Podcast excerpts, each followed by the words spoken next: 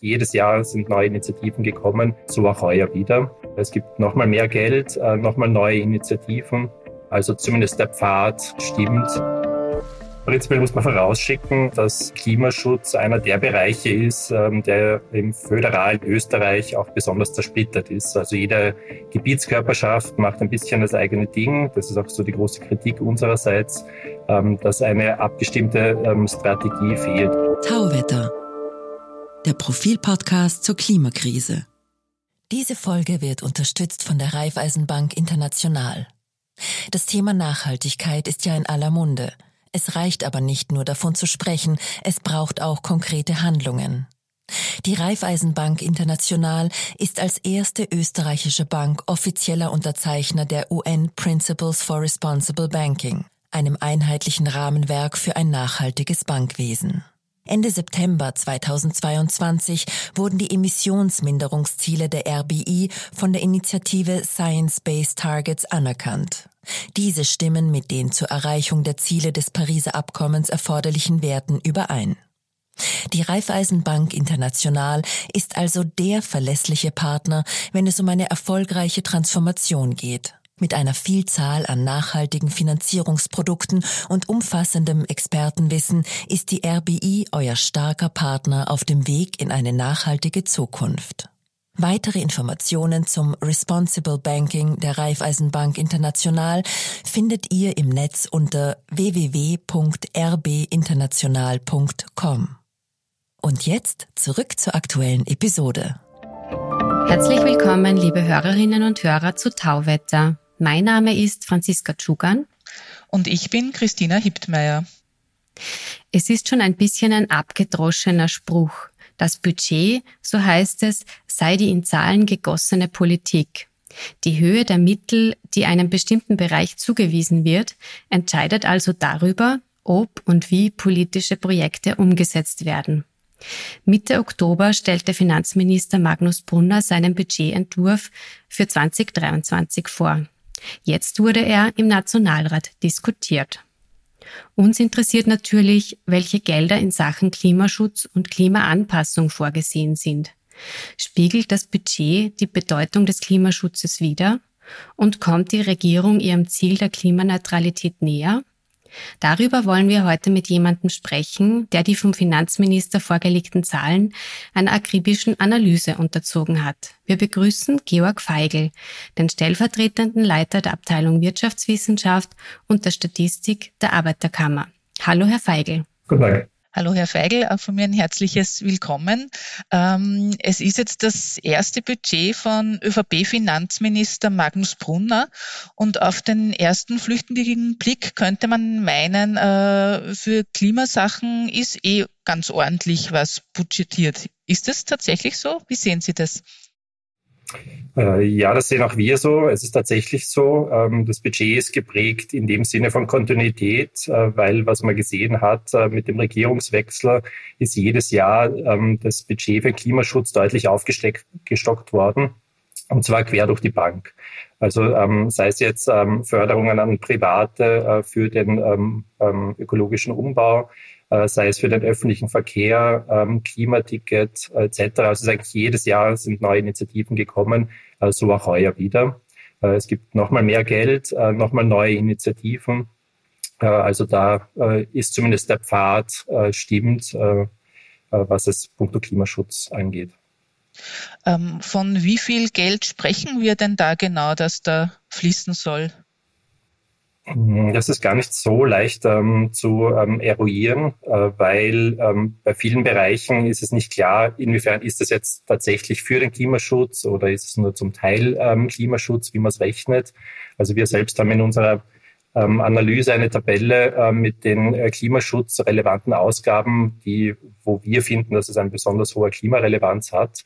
Äh, und hier kommen wir ähm, auf äh, über sieben Milliarden Euro äh, im kommenden Jahr. Äh, zum Vergleich, wenn man sich 2021 anschaut, ähm, hier sind es viereinhalb Milliarden, ähm, die dann tatsächlich in diesen Ausgabenbereichen geflossen sind. Also eine sehr deutliche Steigerung im nächsten Jahr gegenüber dem letzt verfügbaren Erfolg 21. Ähm, wenn wir das uns vielleicht ein bisschen genauer anschauen, die Kollegin hat schon gesagt, äh, das Budget ist das in, in in Zahlen gegossene Politik. Ähm, was sind denn dann hier im Bereich Klima so die größten Posten? Also worauf legt die Regierung so das, das größte Augenmerk? Was ist ihr da wichtig? Also äh, prinzipiell muss man vorausschicken, ähm, dass ähm, Klimaschutz einer der Bereiche ist, ähm, der im föderalen Österreich auch besonders zersplittert ist. Also jede Gebietskörperschaft macht ein bisschen das eigene Ding. Das ist auch so die große Kritik unsererseits, dass eine abgestimmte Strategie fehlt. Also wir würden uns wünschen, dass es eine Transformationsstrategie gibt und dann sowohl private als auch die öffentlichen Haushalte äh, dieser dann äh, folgen. So eine ist nicht erkennbar. Ähm, und damit ist es halt zersplittert. Auf öffentlicher, ähm, also auf Ebene des Bundes, ähm, ist es vor allem der Verkehrsbereich, ähm, der ein, eine Bundesagenda ist und damit auch der ähm, größte Ausgabenposten, ähm, der hiervon anfällt. Also das sind vor allem der Ausbau, ähm, der Bahnausbau der ÖBB, aber auch der Privatbahnen, ein bisschen Regionalbahnen, U-Bahn-Ausbau, also all dieser schienengebundene Verkehr ist im Wesentlichen Aufgabe des Bundes, zum Teil auch der Länder, aber vor allem dem Bund. Das äh, spiegelt sich auch im Budget wieder, ähm, dass ähm, äh, circa vier Milliarden mittlerweile an Zahlungen an die ÖBB gehen für die Verbesserung ähm, der Verkehrsleistung. Das ist der größte Brocken. Der andere Teil, und das ist der, der auch am stärksten wächst in den letzten Jahren, ist die private Förderung, also da auch breit durch die Bank, seien es Forschungsinstitutionen, Unternehmen, ähm, private Haushalte. Und hier sieht man den Trend, gerade mit dem aktuellen Budget, dass jetzt der neue Schwerpunkt auf die Unternehmen gelegt wird. Also da, wo es am meisten Ausweitungen gegeben hat, ist im Unternehmensbereich, äh, wobei es hier zu einer Ausweitung über mehrere Jahre kommt. Man startet relativ gering und die, glaube ich, in den Medien kolportierten 5,7 Milliarden bis ähm, 2030 äh, starten 2023 noch relativ gering, wachsen dann allerdings über den Zeithorizont ähm, an. Und das ist auch ein weiteres Problem, das wir sehen im Budget, äh, dass da halt eine Unverhältnismäßigkeit gibt. Bei Unternehmen wird es bis 2030 im Milliardenbereich gefördert. Zum Beispiel bei den äh, Gemeinden, Städte und Gemeinden, äh, die eine besonders große Rolle ähm, hätten für den ökologischen Umbau. Ähm, dort gibt es einmalig äh, 500 Millionen Euro, was sehr, sehr positiv ist. Aber es verpufft insofern, als dass es die Anschlussfinanzierung nicht gibt. Äh, und genau die wäre allerdings wichtig, um tatsächlich äh, kontinuierlich auszubauen, äh, um Kapazitäten in den Unternehmen ähm, ähm aufzubauen, äh, um da, damit es nicht nur um die Preise geht, sondern dass sich tatsächlich etwas verändert. Finanzminister Brunner hat bei den Städten und Gemeinden kürzlich nachgebessert und insgesamt eine Milliarde versprochen. Wie sehr hilft denn das weiter? Ähm, das hilft ähm, deutlich weiter, äh, weil die Gemeinden haben ein Finanzierungsproblem äh, mittelfristig, weil sehr viele an Einnahmen verloren gegangen sind. Es ist allerdings so, dass die Ausweitung von 500 Millionen auf eine Milliarde ähm, insofern schwierig ist äh, in Bezug auf die grünen Investitionen, weil es keine grünen Investitionen sind, sondern ein sehr breiter Investitionsbegriff hier. Und die Ausweitung ist zwar positiv im Sinne der Investitionen, allerdings nur bedingt im Sinne der grünen Investitionen. Zur langfristigen Planung trägt das aber nichts bei, oder? Äh, nein, also es ist eine, wieder eine einmalige Ausweitung ähm, auf das Jahr jetzt 2024, äh, beziehungsweise mit Restpositionen wird es bis 2025 gehen. Aber was es bräuchte, ähm, ist eine mittelfristige äh, Perspektive. Man hat bei den Unternehmensförderungen bis 2030 jetzt einen Planungshorizont mit Mitteln, wo die Unternehmen tatsächlich planen können, überlegen können, was gibt's für Projekte in ihren Betrieben, was können sie machen zur Dekarbonisierung. Ähm, auf äh, Gemeindeebene gibt es das nicht, weil sehr vieles gerade der positiven äh, Dinge äh, für die Dekarbonisierung hat eine gewisse Vorlaufzeit. Es muss überlegt werden, äh, muss ähm, koordiniert werden zwischen den Gemeinden, auch ob genug Kapazitäten da sind. Muss man schauen, gibt es die Unternehmen überhaupt in unserer Region? Und um das irgendwie abzustimmen, ist dieser Zeithorizont bis 2024 viel zu kurz. Und der müsste zumindest bis 2030 laufen, wie auf Industrieseite, damit man hier tatsächlich einen großen Fortschritt bei den grünen Investitionen auf Gemeindeebene sieht. Was könnten denn die Städte und Gemeinden da leisten, wenn Sie sagen, die 500 Millionen, das sind jetzt gut und schön für den Anfang, aber man müsste da eben auch in den Folgejahren mehr ausgeben. Was genau meinen Sie damit? Was, was sollen die da leisten? Ja, wir glauben, dass ähm, die ähm, Städte und Gemeinden eben eine äh, besonders große Rolle haben, weil sie die einzigen Gebietskörperschaften sind, die wirklich in die ähm, in die Fläche gehen, in die Struktur gehen und den Klimaschutz äh, sozusagen äh, zu jeder Haustür ähm, tragen könnten oder da, wo unmittelbar für die Bürger und Bürgerinnen ein Anknüpfungspunkt da ist. Es ist auch so, wenn man sich anschaut, ähm, das öffentliche Vermögen, äh, sprich alles, was an Gebäude gibt, an Infrastruktur, wie jetzt Straßen, Verkehrswege etc., ist sehr vieles in Gemeindehand. Gleichzeitig ist es so, dass gerade die Gemeinden besonders limitiert sind, weil sie ihre eigenen Einnahmen nicht gestalten können. Äh, sie irgendwie ähm, laufende Ausgaben haben und der Rest bleibt dann quasi für Investitionen. Das ist sozusagen nachgelagert und nicht, ähm, was ist unser Potenzial, was können wir machen und da gehen wir jetzt wirklich Geld rein. Und darum braucht es auch die, das Bundesbudget hier als Ergänzung oder alternativ könnte man auch im Finanzausgleich ähm, etwas machen. Was die Gemeinden jetzt konkret machen könnten, ähm, äh, wäre einerseits mal die Verkehrsinfrastruktur umbauen. Bei den Gemeinden ist alles noch sehr, sehr straßenlastig äh, und um das äh, umbauen zu können, sprich äh, bessere ähm, äh, Gehwege, bessere Radwege, braucht es einfach Geld, äh, die man in die Hand nehmen muss und ähm, entweder man wartet eben, bis halt über die Jahre das geht oder man macht es halt eben ähm, äh, konzentriert, koordiniert äh, und dann braucht man halt mehr Geld auch von Bundesebene, weil die Gemeinden selbst werden weder die Koordinierung ähm, ähm, zustande bringen, ähm, noch die Mittel aufbringen können. weiterer Punkt ist ähm, die Gebäude. Ähm, also die Gemeinden haben halt von den ähm, ähm, Grundschulen äh, über eigene Ämter, äh, Bauhöfe, äh, äh, diese äh, Bäder, die gesamte Infrastruktur ist vor allem in den 70ern aufgebaut worden. Äh, da hat es einen großen Investitionsschub gegeben. Seither ist es eher irgendwie Verwaltung des Status quo.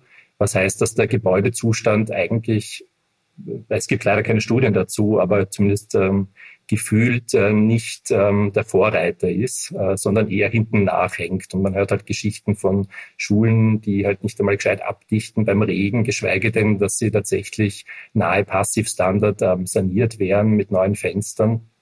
Und genau das wäre halt ähm, auch möglich. Und da ist halt ganz klar, es wird niemand anderer zahlen. Also die Gebäude sind im Besitz der Gemeinden. Äh, wenn, man, wenn die CO2-neutral werden sollen, es wird ihnen niemand zahlen. Sie brauchen dafür ähm, das Geld. Und wenn man die äh, Klimawende beschleunigen will, dann muss man hier einfach Geld in die Hand nehmen und die Gemeinden selbst können das nicht stemmen.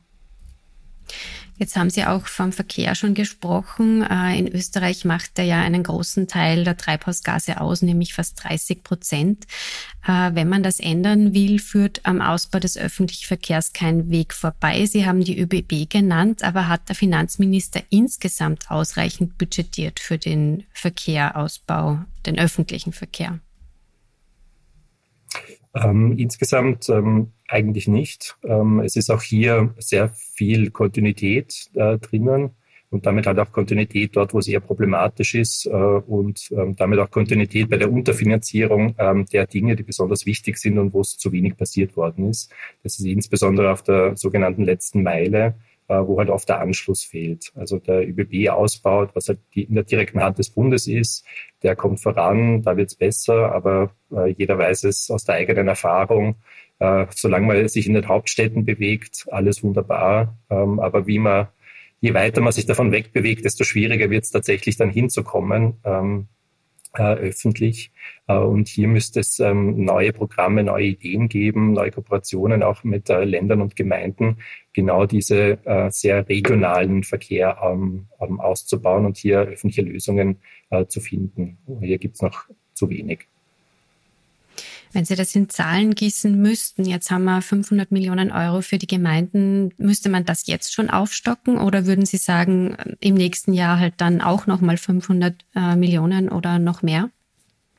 Das müsste man auf jeden Fall aufstocken. Ähm, unserer Meinung nach ähm, wäre es so, dass man einen an, ansteigenden Pfad ähm, nehmen sollte weil die Kapazitäten jetzt halt auch für den Ausbau in den Gemeinden noch nicht so da sind. Auch daran muss man arbeiten. Und das könnte man eben genau schaffen, wenn man so ähm, ähnlich wie in der Industrie, dass man einen Plan bis 2030 macht, den auch bei den Gemeinden macht. Dass man mal mit 500 Millionen startet, ist sicher äh, sehr gut, aber es sollte ein wachsender ähm, äh, Betrag sein, ähm, der bis 2030 ähm, garantiert wird, dass es auch dann geplant ist, dass man zwischen den einzelnen Gemeinden ähm, sich koordinieren kann, dass man dann auch ähm, anschauen kann, gibt es genug Unternehmen in, in dieser Region, was brauchen die für den Ausbau der Kapazitäten, ähm, dann äh, Beschäftigungslösungen ähm, hinten dran hängt, wenn es Qualifizierungsprobleme äh, gibt, äh, die den Ausbau behindern.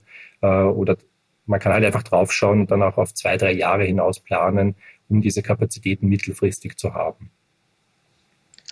Jetzt haben Sie vorhin schon erwähnt, dass ein, ein starker Fokus auf die Unternehmen auch gelegt wird, um die Industrie bei der ökologischen Umrüstung zu unterstützen. Ähm, welche Industriezweige betrifft das denn genau? Äh, prinzipiell ist so, dass äh, dieses Programm relativ kurzfristig ähm, äh, ins Budget gekommen ist und daher gibt es ähm, auch noch nicht allzu viele Informationen. Also die wesentliche Information steht auch nicht im Budget, äh, sondern hat die Regierung eigentlich parallel äh, zum Budgetprozess einen Tag zuvor in einer Pressekonferenz angekündigt mit separaten Unterlagen. Und im Budget selbst ist es noch nicht einmal richtig ähm, eingearbeitet. Es ist auch so, meine äh, Kollegen und Kolleginnen, die in einzelnen Gremien drinnen sind, berichten mir, dass es hier auch noch äh, gar nicht die Richtlinien gibt, ähm, noch relativ wenig Diskussionen gegeben hat und man das jetzt erst in den nächsten Monaten sehen wird, äh, wofür das Geld dann genau ähm, ausgegeben wird und wie das genau läuft. Also jetzt ist eher der Rahmen festgelegt worden, aber noch nicht die Details und wofür es dann verwendet wird. Das heißt auch die, den, den Rahmen und, und das kritisieren Sie auch schon mal, oder? Unser, unser Hauptkritikpunkt ähm, ist einerseits äh, Ungleichgewicht, aber ähm, es ist klar, dass auch die Industrieförderung ähm, ähm, brauchen wird. Äh, unser Eindruck ist nur, dass es halt absolut unkoordiniert läuft, weil man kann nicht einmal genau sagen, wo fließt es jetzt wie genau hin, was sind die Richtlinien. Äh, und unserer Meinung nach müsste es zuerst eine Strategie geben, wo will man hin, was ist die Rolle der Industrie. Dann müsste man auch mit den äh, Beschäftigten reden. Es braucht ja dann auch Beschäftigungspläne. Es wird nicht alles so weiterlaufen wie bisher. Was passiert hier? Was braucht es an Qualifikationen? Es müsste halt ein umfassender Plan sein und dann kann man die äh, Mittel geben. Aber so ist, ist unser Eindruck. Äh, es hat eine Wunschliste äh, gegeben von äh, Industrie und Wirtschaftskammer. Ähm, die ist jetzt mal erfüllt worden, aber es ist nicht eingebettet und daher ist es schwierig in der Bewertung äh, und auch schwierig, ähm, dass es halt äh, so erfolgt, weil meistens, wenn Förderungen nicht gut aufgesetzt sind, äh, passiert es auch so, dass es sogenannte Mitnahmeeffekte sind. Sprich, es werden Dinge gefördert, die sowieso passiert wären und es gibt halt dann ein zusätzliches Körpergeld oder als Anreiz für die, die es tun. Aber die Förderung selber wäre eigentlich nicht notwendig gewesen, damit sie es überhaupt tun. Und das macht halt Förderungen ineffizient, weil halt, wenn man beispielsweise in den Gemeinden 300 Millionen fördert für den ähm, Ausbau der Energie, Umbau des Verkehrssystems, kommen 300 Millionen direkt an. Äh, bei den Unternehmen ist es dann unklar, weil wenn es ohnehin bereits die ähm, Dekarbonisierungspläne gibt, die dann halt mitfinanziert werden, kann sein, dass sich an den Dekarbonisierungsplänen gar nichts ändert. Also eine der ähm, Fragen wäre, zuerst bräuchten auch Unternehmen mal Dekarbonisierungspläne, die müsste man anschauen und dann kann man es finanzieren. Aber man fängt äh, das Pferd hintenrum auf und fängt mal mit dem Geld an was man hergibt und dann schaut man sich an, wie gießt man das in Pläne, wen fördert man genau. Und so ist die Gefahr, dass es hier zu äh, Ineffizienzen kommt. Ja, ein bisschen äh, fühlt man sich da jetzt auch an die Corona-Hilfen erinnert, oder? Wo man auch das Problem der Überförderung übrigens amtlich bestätigt vom Rechnungshof äh, gesehen hat. Also Sie sehen dieses Problem oder diese Gefahr jetzt im aktuellen Budget offenbar auch. Äh, jedenfalls. Also die große Gefahr ist, dass da ähm, Förderungen ausgezahlt werden, äh, ohne dass klar ist, äh, wofür äh, und dass die Wirkung ähm, damit ähm, äußerst gering auch sein wird. Ähm, muss nicht sein, aber es besteht jedenfalls die klare Gefahr, weil eben all das noch nicht, durch, nicht durchdacht wirkt und dann eben äh, hinten rein die Förderung, die es dann tatsächlich braucht, weil man sich überlegt hat, äh, sondern zuerst einmal Förderung vergeben wird und dann schaut man irgendwie, was passiert. Aber es gibt eben keine äh, Pläne von den großen Unternehmen, die Dekarbonisierungspläne, die als Basis wäre. Äh, es gibt keine Einbindung ähm, der Beschäftigten, es gibt keine Einbindung äh, zu anderen Gebietskörperschaften ähm, oder auch zu Regionalplänen. äh, dass man sich in den Regionen stärker anschaut, ähm, dass es hier Transformationsstrategien auf regionaler Ebene gibt. Das ist zum Beispiel der deutsche Weg. Ähm, dort werden zunehmend äh, regionale Transformationsräte ähm, aufgebaut, die dann als zentrale Schnittstelle für die Dekarbonisierung der Industrie, aber auch anderer Player eingerichtet sind. Und all das äh, wäre wünschenswert, dass es auch in Österreich gibt bevor man wieder Förderungen ausschüttet oder für mich auch zumindest parallel dazu ähm, all das einrichtet. Deutschland ist ein gutes Stichwort. Vielleicht blicken wir über Österreich hinaus und auf andere Länder. Äh, wie liegen wir denn da bei den Budgetausgaben für das Klima?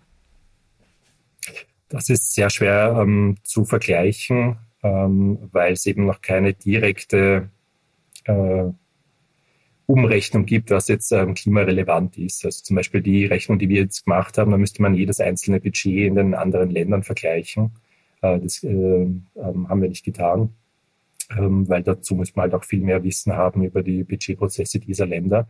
Kommen wir vielleicht noch kurz zur CO2-Steuer. Seit Oktober kostet der Ausstoß einer Tonne CO2 30 Euro. Bis 2025 soll der Preis auf 55 Euro pro Tonne steigen. Kritiker und Kritikerinnen meinen, das sei viel zu wenig, zumal die CO2-Steuer durch den Klimabonus auch sozial abgefedert wird. Wie sehen denn Sie das? Ähm, wir sind ähm, generell skeptisch, ähm, was die CO2-Steuer angeht in ihrer Wirkung. Äh, also wir glauben auch, dass sie Teil eines Gesamtkonzepts ähm, ähm, sein ähm, sollte und dass sie auch was bewirkt. Aber wir glauben nicht äh, an diese heilungsvolle Wirkung ähm, der äh, Marktgestaltung und dass dann alles automatisch umgebaut wird. Ähm, und ähm, setzen eben viel mehr ähm, generell auf jetzt öffentliche Investitionen ähm, als auf diese steuerlichen ähm, Anreize. Ähm, aber muss fossile Energie nicht teuer sein, um eine Verhaltensänderung zu bewirken? Äh, wir glauben, ähm, in erster Linie liegt es nicht am Preis, äh, sondern an der Verfügbarkeit von Alternativen.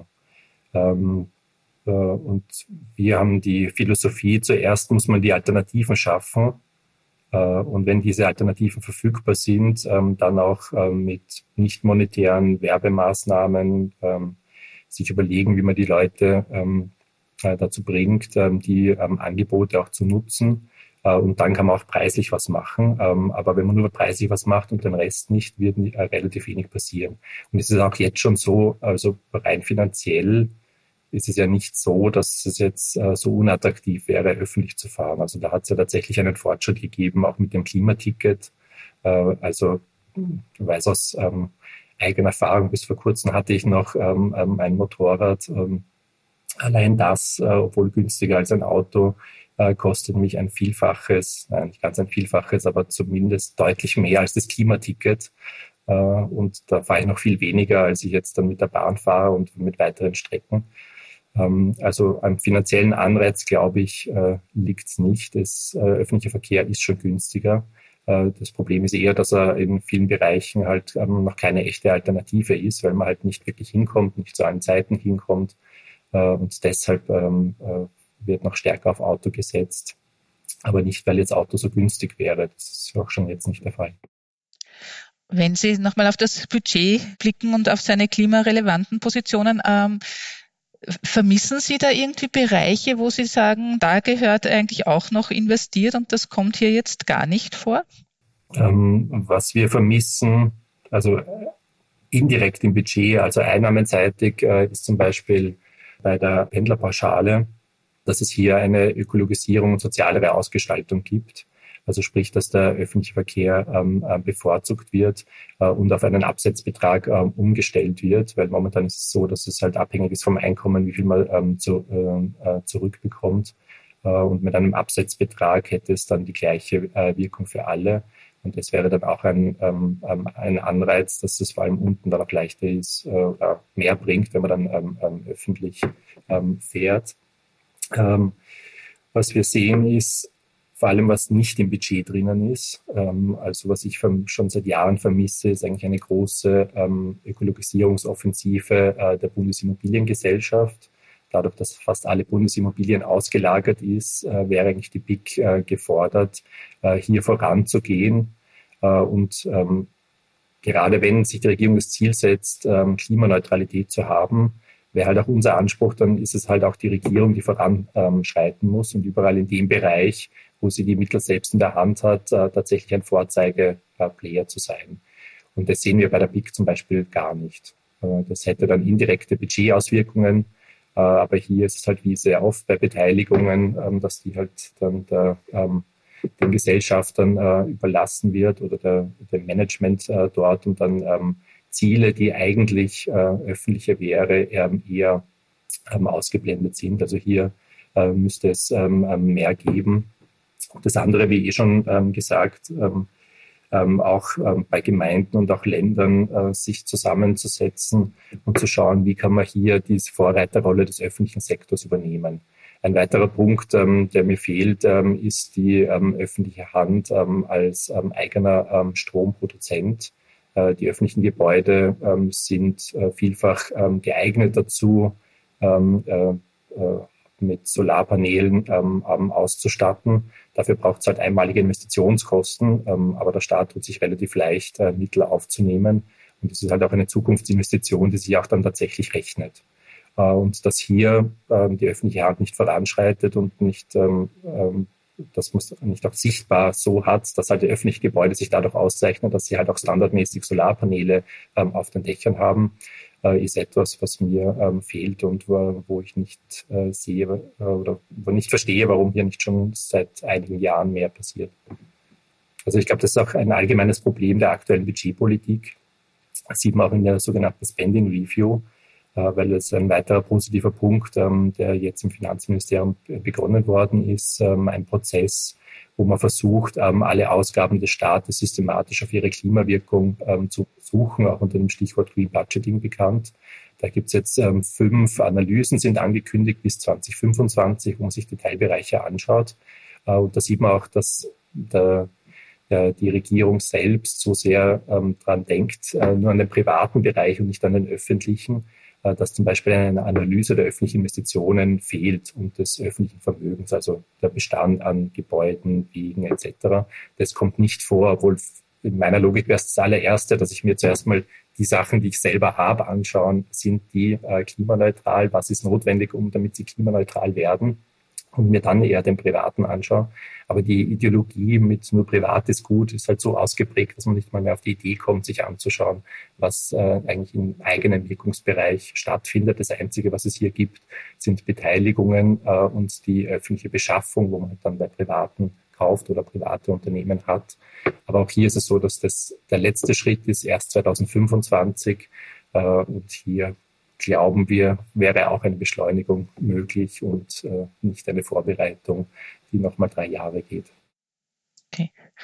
Ähm, ich möchte noch mal ein bisschen einen, einen, Blick über Österreich hinaus werfen. Während wir jetzt hier sprechen, wird in Ägypten bei der Klimakonferenz gerade um Schadenersatzzahlungen gerungen, die die Industrieländer an die äh, Länder des globalen Süden, Südens leisten sollen.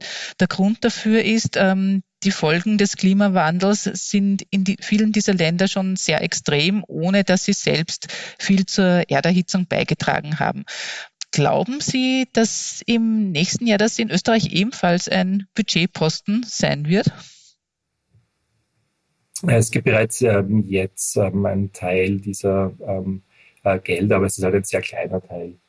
Ähm, also die ähm, Einzahlung in den sogenannten Green Climate Fund, wo es genau um diese Klimafinanzierung geht, ähm, ist für nächstes Jahr mit 70 Millionen budgetiert.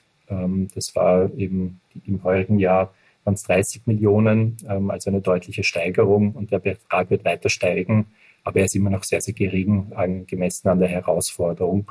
Und gerade Österreich wird es gut anstehen, hier mehr zu tun äh, weil wir auch ähm, äh, innerhalb der OECD-Welt ähm, eher Schlusslicht sind oder nicht unbedingt Schlusslicht, aber im unteren Drittel, was die Entwicklungsfinanzierung angeht äh, und die allgemeine, der allgemeine Beitrag zur Entwicklungszusammenarbeit.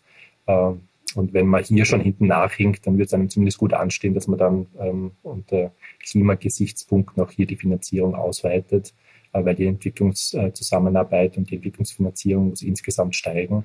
Äh, und wenn ein Teil davon grün ist, äh, sehr gut. Dann sage ich danke fürs Kommen. Das war Wirtschaftswissenschaftler Georg Feigl von der Arbeiterkammer.